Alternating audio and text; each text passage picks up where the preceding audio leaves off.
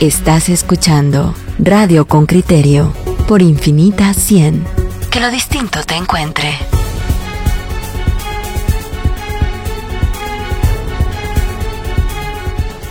La noticia más impactante de los últimos días, la que más trascendencia ha tenido, ha sido la presentación por parte de, Carlos Contreras, presidente del Instituto Guatemalteco de Seguridad Social, de una denuncia ante el Ministerio Público, o mm, sí es una denuncia, ¿verdad? Un, memorial, mediante el cual se queja en concreto de que la fiscal general haya decidido trasladar de la Fiscalía Especial contra la Impunidad, la FESI, hacia la Fiscalía de Delitos Transnacionales o de Asuntos Transnacionales, una, una denuncia que se venía investigando respecto de la presunta eh, manipulación de parte de la Secretaria General de la Presidencia de un proceso de compras en el Instituto Guatemalteco de Seguridad Social. Queremos entender a fondo este tema y le hemos pedido a Carlos Contreras, quien es presidente del IX, que acepte una entrevista con nosotros. Lo tenemos en la línea telefónica. Buenos días, don Carlos Contreras. ¿Cómo amanece usted? Muy bien, muchísimas gracias. Muy buenos días a usted y a toda la audiencia. Carlos, ¿podrías explicarle de la manera más escueta a, nuestra audiencia en qué consiste ese memorial que has presentado ante, ante el Ministerio Público?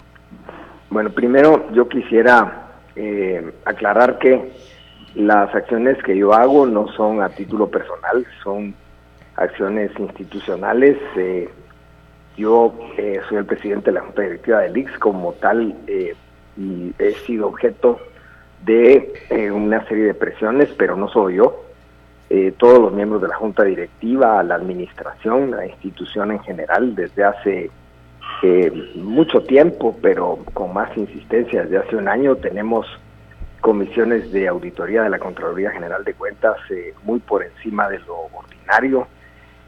tenemos múltiples denuncias penales, no solo yo, sino todos los miembros de la Junta Directiva tenemos hallazgos que son muy insustanciales, presentamos eh, contrarrevisiones, presentamos eh, impugnaciones, eh, pasan los meses, pasan los años y no se resuelven. sin embargo, cuando hay una denuncia en contra de cualquiera de nosotros, inmediatamente a los ocho días ya están los fiscales en el haciendo las investigaciones. de manera pues que nosotros hemos actuado en defensa de la institucionalidad, en defensa nuestra, eh, y eh, lo hemos hecho porque sí hemos tenido indicios e informaciones de que hay toda una estrategia para que el IX vuelva a las prácticas del pasado en donde había, eh, digamos, sesgos en las adquisiciones, había una institución hermética, cerrada, que con cada vez eh, crecía más su, su eh, factura de medicamentos sin que se justificara. Eh, de manera pues que la acción y las acciones que nosotros hemos estado interponiendo son acciones que son en defensa de la institucionalidad y como una afectación directa que no solo es personalmente, no solo contra mí, sino que es contra todos los miembros de la Junta Directiva y la Administración. Así es que eso es lo primero. Segundo, cuando nosotros nos, nos dimos cuenta de que había una situación muy irregular y que nosotros eh, comparamos lo que estaba sucediendo, eso fue hace un año más o menos, con los mismos procesos de negociantes de la salud y otros procesos, nos dimos cuenta que la mecánica era la misma.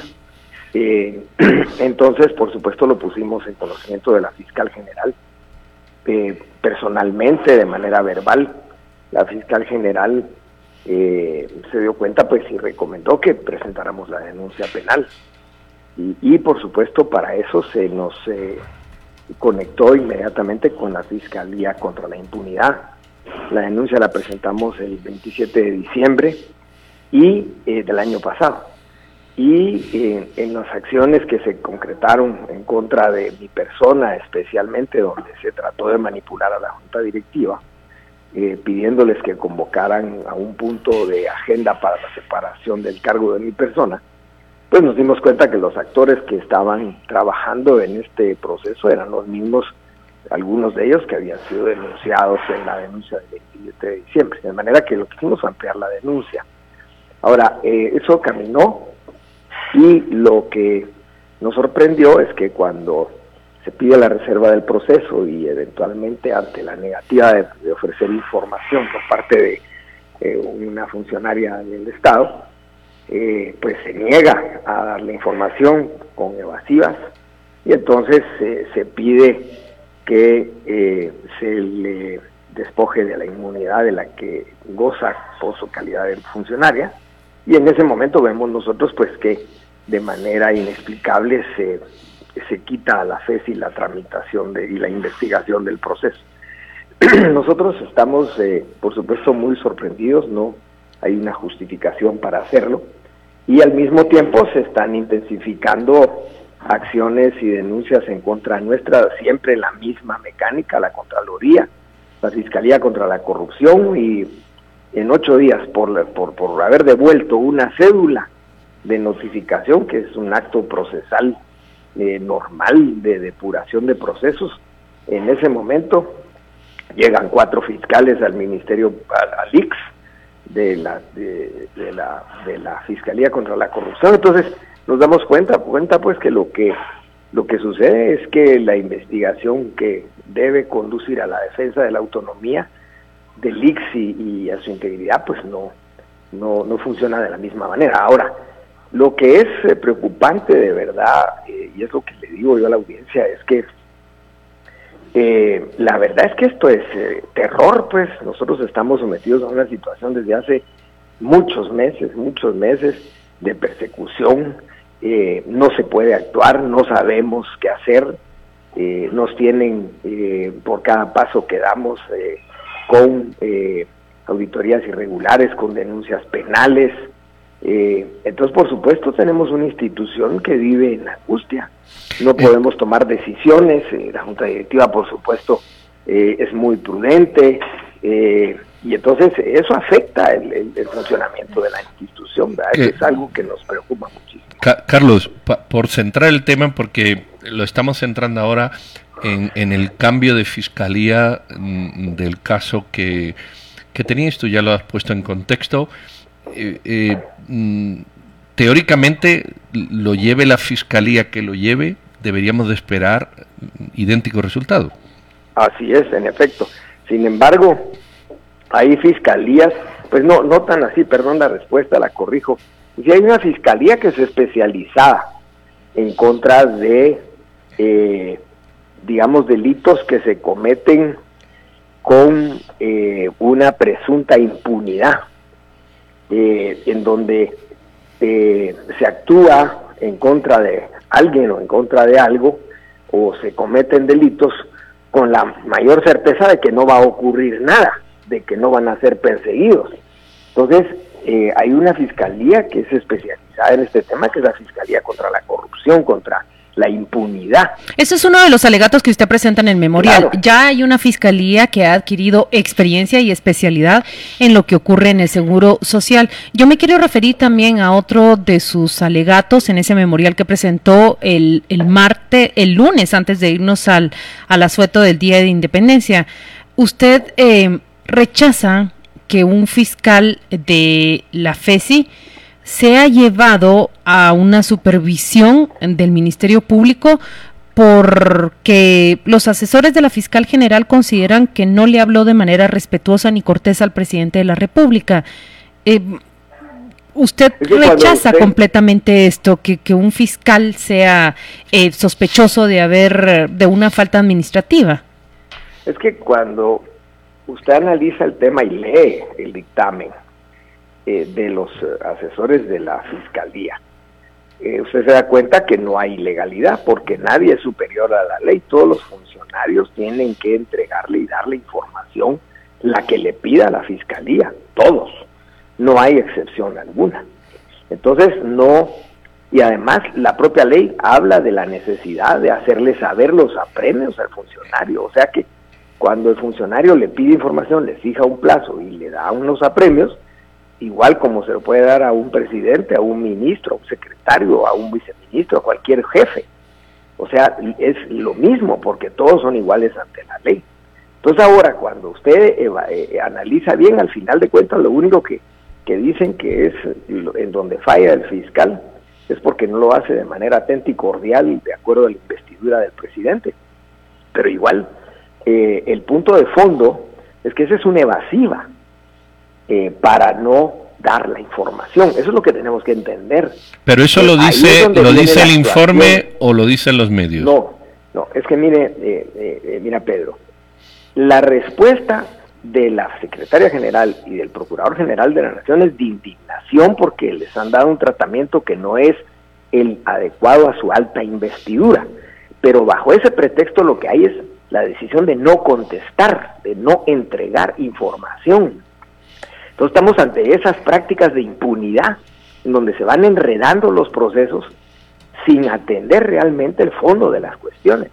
Entonces, ante esa actitud es que la FESI le pide a la fiscal que eh, le presente ante juicio a la secretaria general por obstrucción a la justicia y por abuso de autoridad. Pero ahí viene el memorándum también del despacho de la fiscal general que dice es, prematuro pedir un antejuicio, usted no es el fiscal eh, eh, adecuado para este proceso y tampoco la unidad que, que sigue esta investigación debe continuar con este caso y lo transfiere.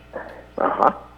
Pero mi, pregunta es, ¿esto viene de un informe que hemos leído o viene de lo que los medios han expresado? Es, es por saber, porque le estamos dando validez a, lo que dice que dijeron, pero eso viene de, de la lectura del informe de quienes asesoraron o viene de lo que se trasladó a los medios que dicen que ocurrió? No, el, el licenciado, el, presidente del IX ha adjuntado el informe que se emite desde el despacho general con la firma de dos asesores de la fiscal general, de Consuelo Porras, y la firma de ella además. Con el, con el visto bueno de ella. Sí, sí, ella eh, tiene su, su firma. Carlos. Y ella viene de manera verbal y le pide al y le indica de manera verbal al fiscal contra la impunidad, al licenciado Sandoval, que entregue el expediente a otra fiscalía. Argumenta que el, que el agente fiscal ha perdido objetividad. Sin embargo, no cambia de agente fiscal, sino de una vez cambia de fiscalía. a nosotros lo que nos afecta es, mira, a nosotros lo que nos afecta es que seguimos sintiendo una sensación de impunidad y que los eh, lo, lo, lo, que nosotros dijimos en diciembre que era una eh, una estrategia muy bien estructurada para poder eh, evitar que el IX continuara en estos procesos de transparencia y de fortalecimiento se están dando pues. Carlos, esos procesos de transparencia en, en las compras, ese proceso de, de compras por medio de la entidad de Naciones Unidas, en realidad alcanza solo al 30% de, de los medicamentos que compra el IX, ¿verdad? Sí, pero lo que pasa es que... ¿Y por qué solo al 30%?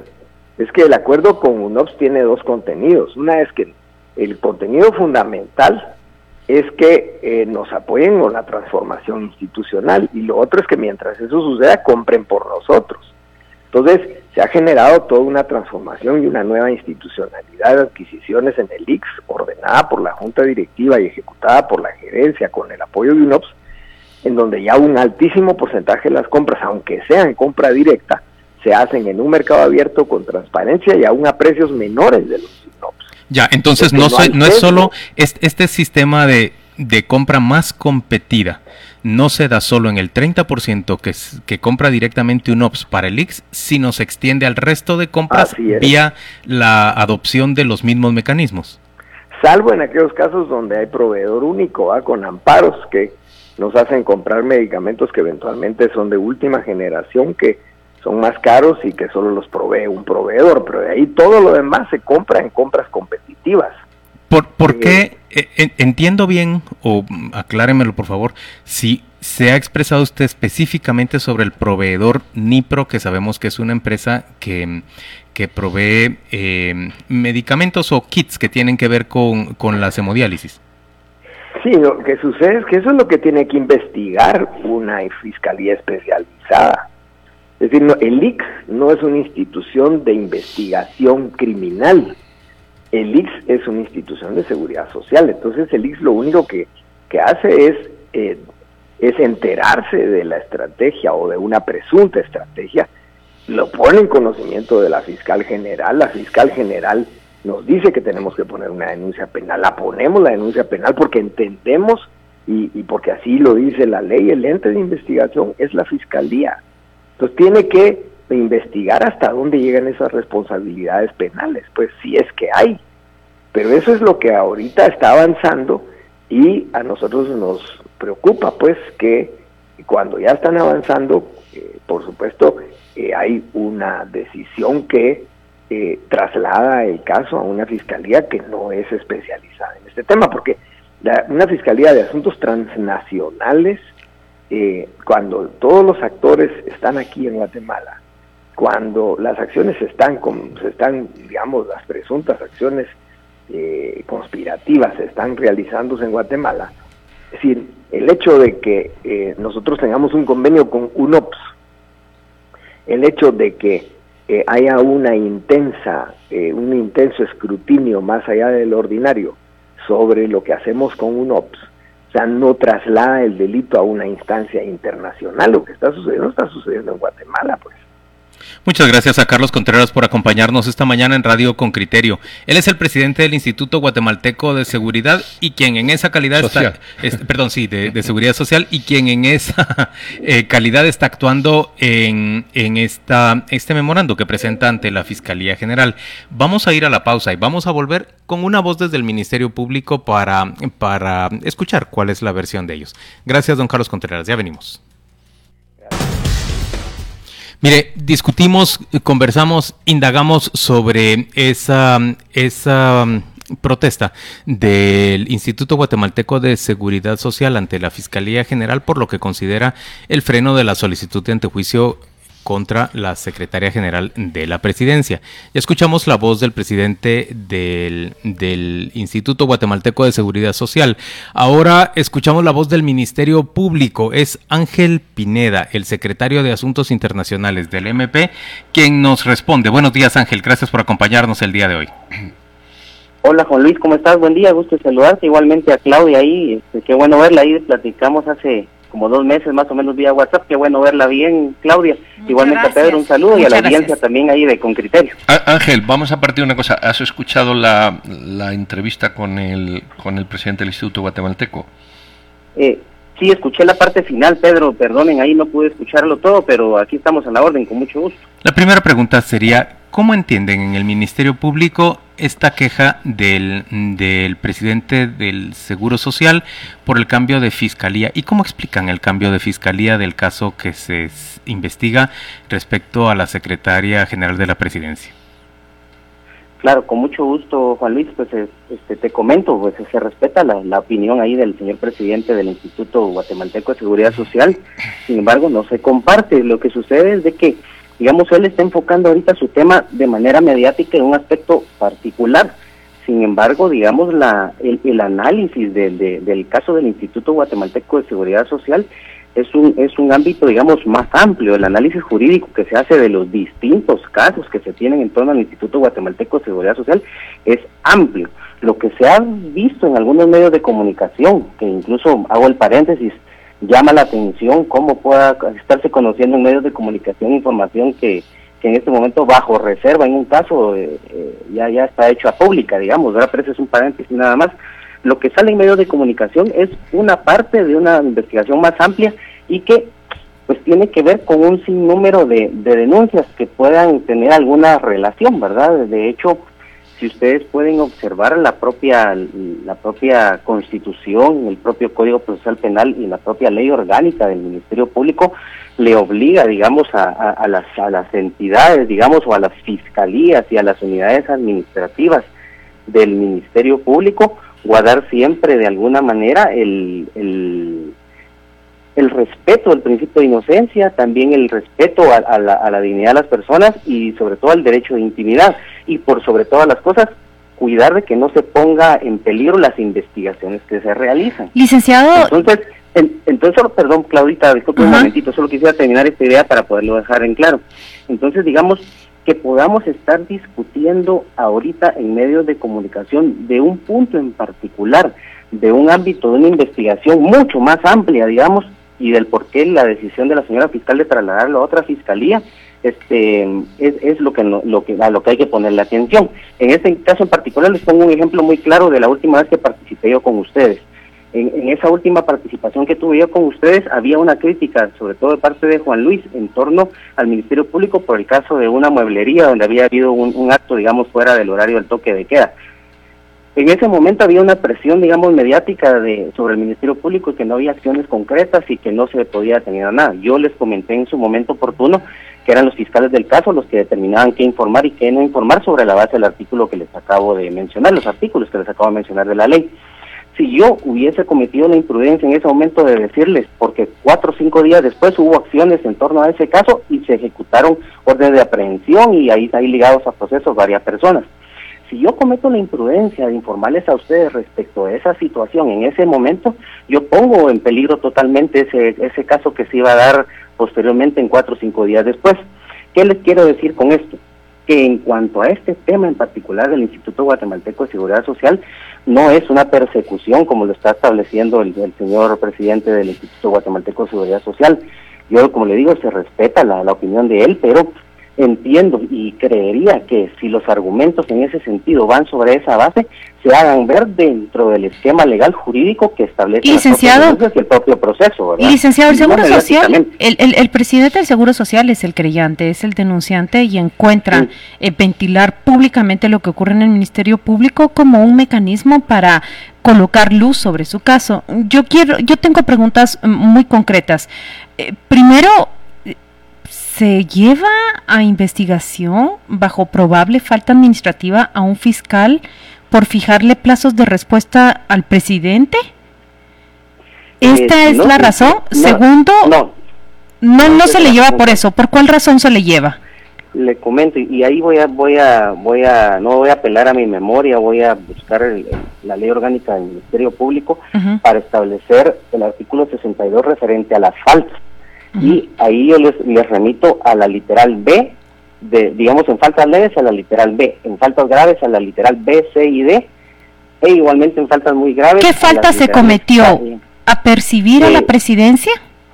No, no, no, bajo ningún punto de vista. Eh, yo creo que ahí están sacando de contexto el tema y quisiera hacer un, un, un retroceso, digamos, a este aspecto.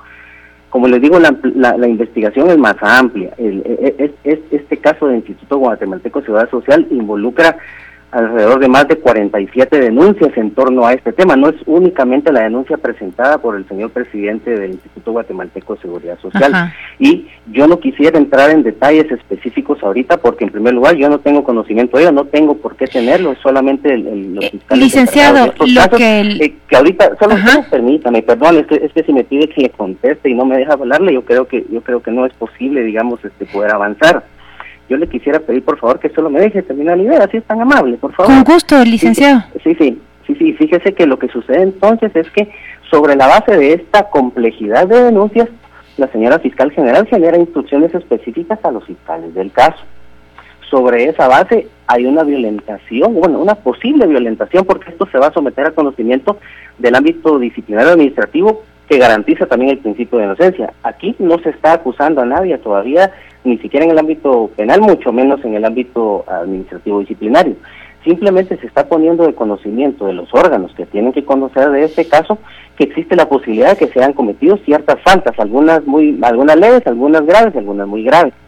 E, ese es un análisis que tiene que empezar a caminar, digamos, ¿verdad? Pero sí es claro que la ley sí regula, digamos, que debe en el caso específico, voy a empezar por este punto porque no son solo estas las circunstancias. Esto es lo que se ha ventilado en medios de comunicación, pero para empezar por ese punto, sí habla, digamos, la necesidad de que un fiscal y un, eh, un trabajador del Ministerio Público respecto del público, de sus compañeros, de sus subalternos, de las víctimas, de los imputados, de los funcionarios judiciales, o sea, la, lista es amplia de todas las personas hacia las cuales debe, debe usted dirigirse con el debido respeto es decir, fue una falta de respeto. Lo que se lee en ese memorial del despacho general es eh, que se debió dirigir con más respeto y cortesía hacia el presidente de la República y que ante la comisión, posible comisión de una falta administrativa, que se le lleve la supervisión. Eso es lo que dice en concreto el, memorial del, del despacho general. Por eso lo llevan a él a la supervisión administrativa. No es solo por eso, también hay otras ah. acciones derivadas de instrucciones dadas propias por la señora fiscal que desde la perspectiva del análisis que se hace jurídico, pues existe la posibilidad de que sea el órgano competente en el ámbito administrativo disciplinario el que analice el caso y determine lo que estime conveniente conforme a la ley. Como le vuelvo a decir, aquí no se está asegurando ni se está prejuzgando de, de, que la acción sea o no sea de una forma. Se somete a consideración del órgano competente para que éste lo decida, ¿verdad?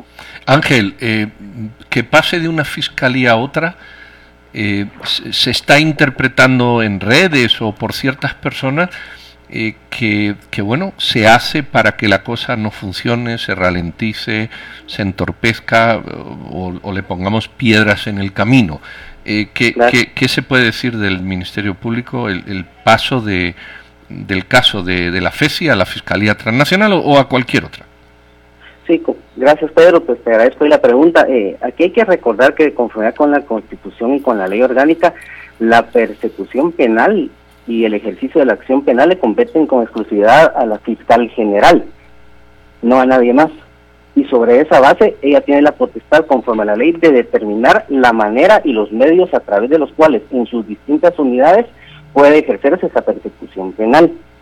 Derivado de que, digamos, al existir la posibilidad de que haya un, accionar, digamos, emocional en el actuar de un fiscal, se entiende eventualmente que, que de ahí el, principio de objetividad puede estarse violentando. Sin embargo, el Ministerio Público no es una única fiscalía, digamos, ¿verdad? El Ministerio Público está conformado, ustedes lo saben, por 23 fiscalías de, distrito, ahora 183 fiscalías municipales, igualmente un número especializado de fiscalías de sección, y sobre esa base la Fiscalía de Delitos Transnacionales es una fiscalía que ha sido creada durante la, gestión de la señora fiscal general y que tiene para su creación el apoyo del gobierno de los Estados Unidos. No es como se ha hecho ver en algunos medios de comunicación y algunas redes o comentarios que es una fiscalía pequeñita, digamos, que eventualmente no tiene la fuerza la fuerza suficiente para atender un caso. No lo es así.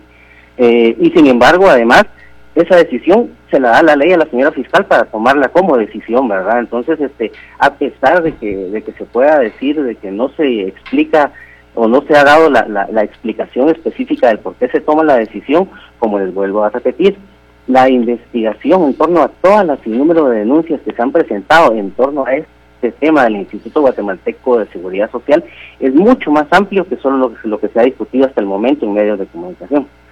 Mire, eh, licenciado Pineda, a ver, es que me, saltó, ah, me, llamó la atención que mencionara el término de emocionalidad de parte de, un fiscal a la hora de a la hora de dirigirse o de conducir una investigación de este tipo. El Ministerio Público también considera, la fiscal general también evalúa el riesgo que existe que desde la ciudadanía se perciba pues si no emocionalidad, digamos también un, un, sesgo en favor de impedir que, pues impunidad, que no, que no se investigue a altos funcionarios del Ejecutivo. No, no es así, eh, Juan Luis, fíjate que... Lo que estoy preguntando es si lo evalúan, ¿no? Sí, sí. Eh, ah, bueno, eventualmente eso es un tema que, que, digamos, regresemos a lo que establece la falta, la falta en el artículo 62 de la, de la Ley Orgánica del Ministerio Público al hablar de falta de respeto sobre una persona, es evidente que estás involucrando emociones sobre el análisis objetivo de un caso.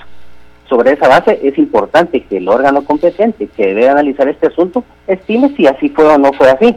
No le compete ahorita a la señora fiscal ni a, hacer ese, análisis, digamos, le compete al órgano disciplinario administrativo. Este determinará lo que estime conveniente. Por a, mí lo que me sorprende es que se considere emocional la cita de, del artículo de ley en que se apremia a la entrega de, de la información bajo consecuencias que están incluidas en ese artículo legal. No, no, ahí estás poniendo eh, palabras que yo no dije, Juan Luis. Yo lo que te estoy comentando es que es importante que el órgano competente analice este aspecto para ver si hubo esa actuación sobre la base de la falta de respeto, lo cual sí es evidente que podría ser hasta un tema de emocionalidad o podría ser otro aspecto y, y que nos diga, miren, no, esto está dentro del ámbito completamente jurídico y no hay ningún inconveniente. Sin embargo, vuelvo a insistir, es muy, muy, muy pequeño lo que se está discutiendo en estos momentos en medios de comunicación respecto de la vastedad de información y de casos que tienen que ver con, las denuncias diversas del Instituto Guatemalteco de Seguridad Social. Y aquí, hay, y aquí hay un tema más, más adecuado todavía, que yo les, les gustaría a ustedes como medio de comunicación que se pueda investigar. Eh, nos estamos enfocando ahorita en relaciones entre autoridades públicas, digamos, ¿verdad? Aquí hay una relación entre posiblemente la presidencia de la República con el Instituto Guatemalteco de Seguridad Social, con el Ministerio Público. Sin embargo, la normativa legal de un país está diseñada para proteger al ciudadano. Y aquí nos estamos olvidando, digamos, del bienestar general de un sinnúmero de personas que han presentado denuncias contra el Instituto Guatemalteco de Seguridad Social por temas de corrupción y que todavía se están dejando de lado. Entonces, cuando la señora fiscal general hace un análisis de la información y ve que eventualmente cuando se da una respuesta por parte de la presidencia, si hay respuesta a varios de los requerimientos hechos por los... Ya hubo respuesta. Eh, eh, la secretaria general respondió a, la información requerida. Eh, es que también en ese memorial, en ese memorial que, que el presidente del IX hace público el lunes, se lee que el despacho de la fiscal general eh, dice que es prematuro solicitar el antejuicio contra la funcionaria. Ella respondió a todo lo requerido. Eh, está ahí en torno a ese tema, por eso yo les vuelvo a insistir, digamos, el aspecto es un poco más amplio que lo que se está circunscribiendo en este momento. Sí, lo que estoy entendiendo, Ángel, es que hay otras denuncias que hablan de corrupción en la compra de medicamentos que afectaría a los asegurados por el X y que esas también deben ser tenidas en cuenta o que esas están siendo tenidas en cuenta por el MP, es lo que nos estás diciendo. E, efectivamente, entre, entre muchas otras situaciones dentro de las diversas... Que esa ha sido la argumentación básicamente del Ejecutivo en su esfuerzo por desplazar a la Junta Directiva del IX.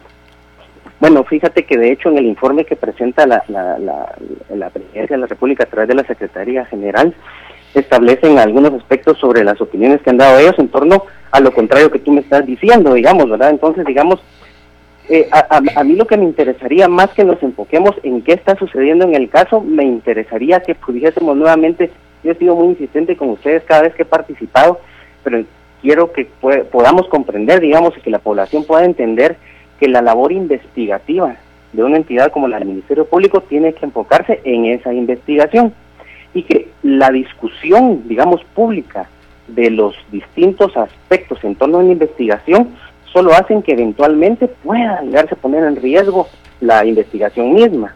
Entonces, estamos en una fase muy prematura, de hecho estamos en fase todavía de investigación en, sede, en sede fiscal, ni siquiera es una investigación ya autorizada por el juez dentro de un proceso penal, digamos, ¿verdad?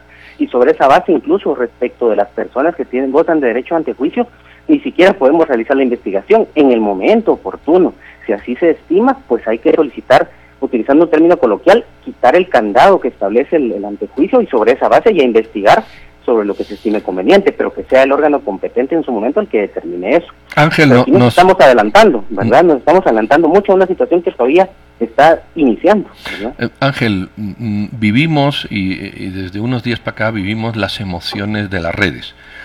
Eh, nos estás diciendo que, que, las redes o los medios, bueno, algunos medios o las redes están presentando unos hechos muy pequeños en relación a lo que se tiene en el Ministerio Público y que no es de conocimiento público y que se está evaluando o dando por buena una situación en la que prácticamente se conoce un alfiler o una gota de agua de un océano? Eh, sí es parte de lo que, lo que acabo de mencionar, Pedro, y, te comentaría, digamos, hay que comprender efectivamente que el ejercicio de la libertad de expresión implica eso, poder manifestar opiniones en torno a diversos temas. Y eso, lo, digamos, cualquier ciudadano lo puede hacer en redes sociales o en los medios que estime convenientes. Incluso todos los medios de comunicación generan esa función. Y yo entiendo también la labor investigativa de los medios de comunicación. Sin embargo, para efectos de persecución penal, la labor investigativa está dada a órganos específicos dentro de la Policía Nacional Civil, dentro del Ministerio Público y dentro de lo que estime la ley, digamos, ¿verdad? Sobre esa base hay que hacer una diferenciación muy clara. Muy diferente es la opinión que se pueda tener en torno a un caso, al no tener la totalidad del conocimiento de aspectos más amplios, respecto de lo que implicaría el conocimiento ya de casos como, lo, como tú lo mencionaste muy bien es un alfiler dentro de un sinnúmero de, de, aspectos que en este momento no es adecuado discutir públicamente. Y no es adecuado no solo porque no es porque el, Ministerio Público lo estime de esa manera, es porque así lo establece la ley. Y el mismo Código Procesal Penal en el artículo 314 establece que la, la fase pública de los casos se tiene únicamente hasta la fase de juicio o debate. ¿Por qué? Porque hay un principio de inocencia involucrado y un derecho de defensa en todas estas acciones, ¿verdad, Pedro, Juan Luis y Claudia? Que son los que hay que respetar todas las partes involucradas, el denunciante y el denunciado, tienen esos mismos derechos y entonces no se puede prejuzgar prematuramente respecto al tema porque el único que puede hacer esto es el juez competente si en determinado momento la decisión estima que se llegue hasta ese punto. Que el juez, si, si se decide judicializar en algún momento algunos de estos casos, que solo los fiscales que tienen a cargo los casos lo pueden determinar, entonces hasta en ese momento el juez tomará una decisión de ligar a proceso a, los, a quienes estime convenientes. Por eso yo insistiría, ¿verdad?, en que pues sí se respeta la opinión del señor presidente del Instituto Guatemalteco de Seguridad Social. Eh, desconocemos, eh, él está en su derecho a hacer público lo que tiene conveniente como parte dentro del proceso, pero eh, hay que entender la lógica del proceso penal en este sentido, ¿verdad? Y por eso es que la ley está diseñada de esta manera, ¿verdad? Gracias Ángel Pineda, secretario de Asuntos Internacionales del Ministerio Público. Vamos a la, a la pausa comercial, pero por supuesto que vamos a escuchar todo lo que están diciendo los oyentes que han tenido ya acceso a la versión del presidente de la Junta Directiva del Seguro Social y también a, a la voz del secretario de Asuntos Internacionales del MP. Ya venimos.